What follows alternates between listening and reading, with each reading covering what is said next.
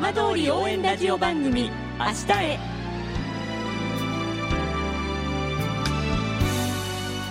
時刻は5時1分になりました。今週も浜通りの情報をお届けする浜通り応援ラジオ番組明日へのスタートです。まずは今週の浜通りニュースです。天皇陛下は1日午前に行われた自らの即位を告げる即位後朝見の儀で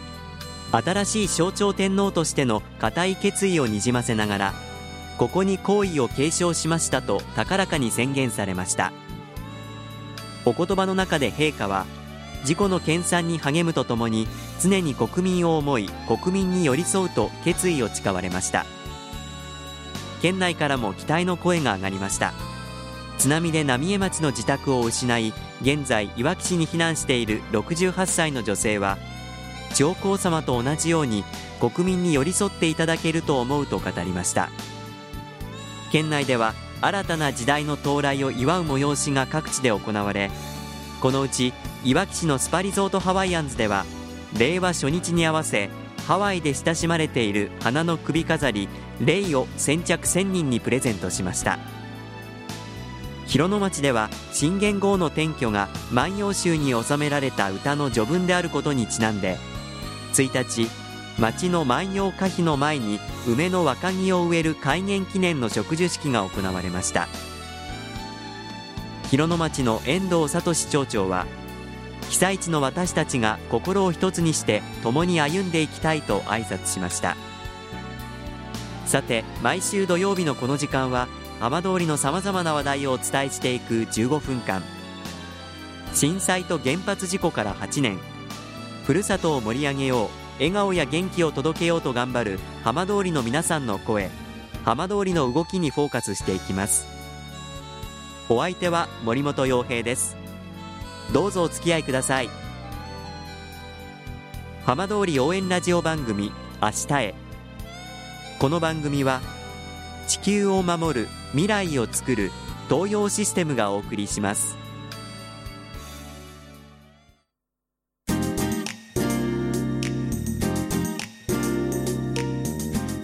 代わっては浜通りの話題やこれから行われるイベントなどを紹介する浜通りピックアップです。津波などの被害を受けたいわき市久の浜町に作られた複合商業施設浜風キララが開業から2周年を迎えました。今週はその浜風キララの高木茂之社長にお話を伺います。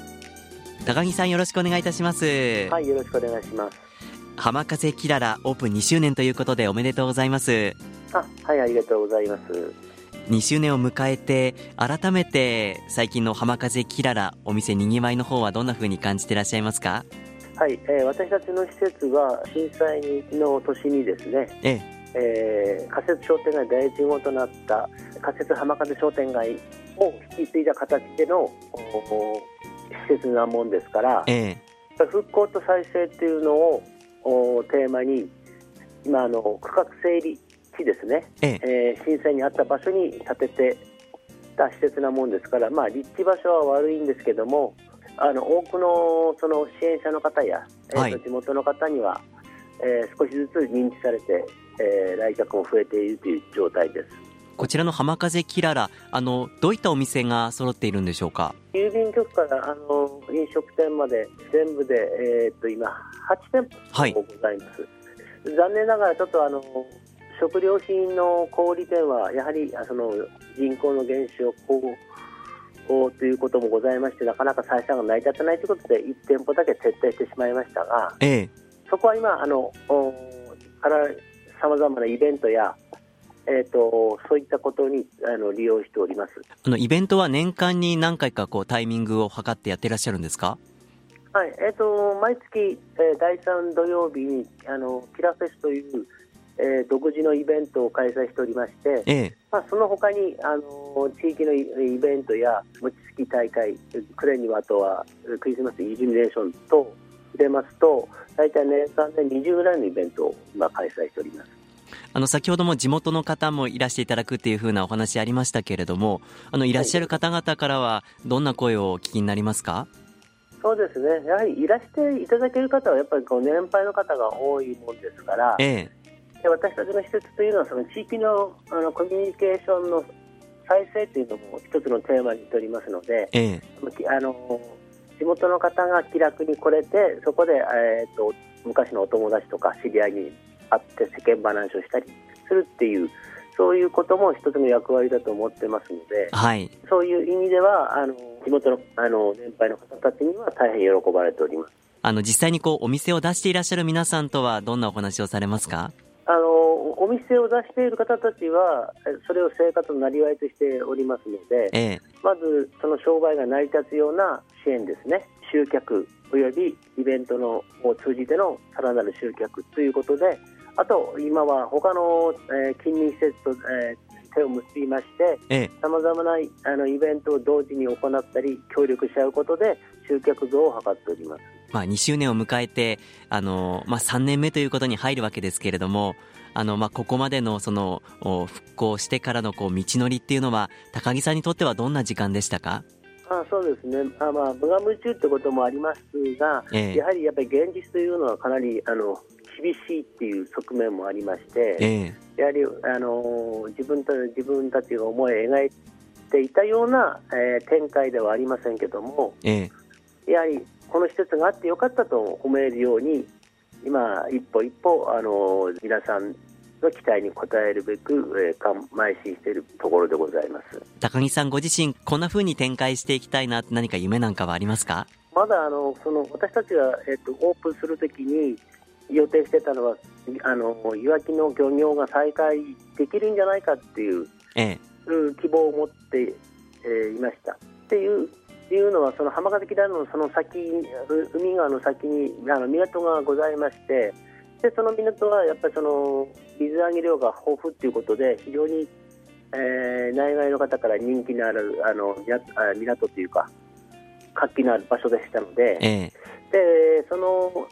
入り口っていうかそのそれを案内するような役目をこの浜風キララも担いたいなということで今はその漁業再生と海に出る機会をですね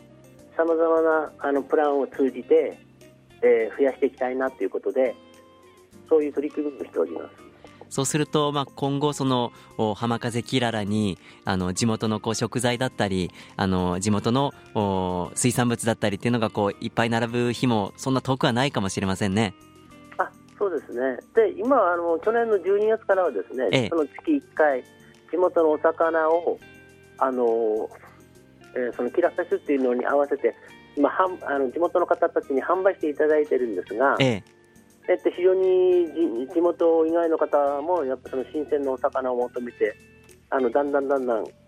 そういった認知度も高まってあのお客さんが増えている状態です。じゃあ少しずつですけれどもそういったところも進んでいるところもあるわけですね。そうですね。少しずつ進んでいます。わかりました高木さんどうもありがとうございました。はいありがとうございました。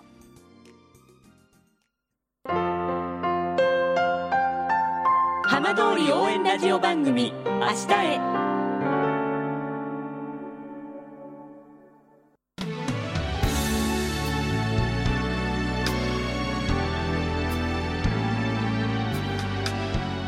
浜通りの情報をたっぷりでお送りしてきました浜通り応援ラジオ番組明日へ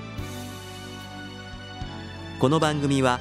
地球を守る未来をつくる東洋システムがお送りしました。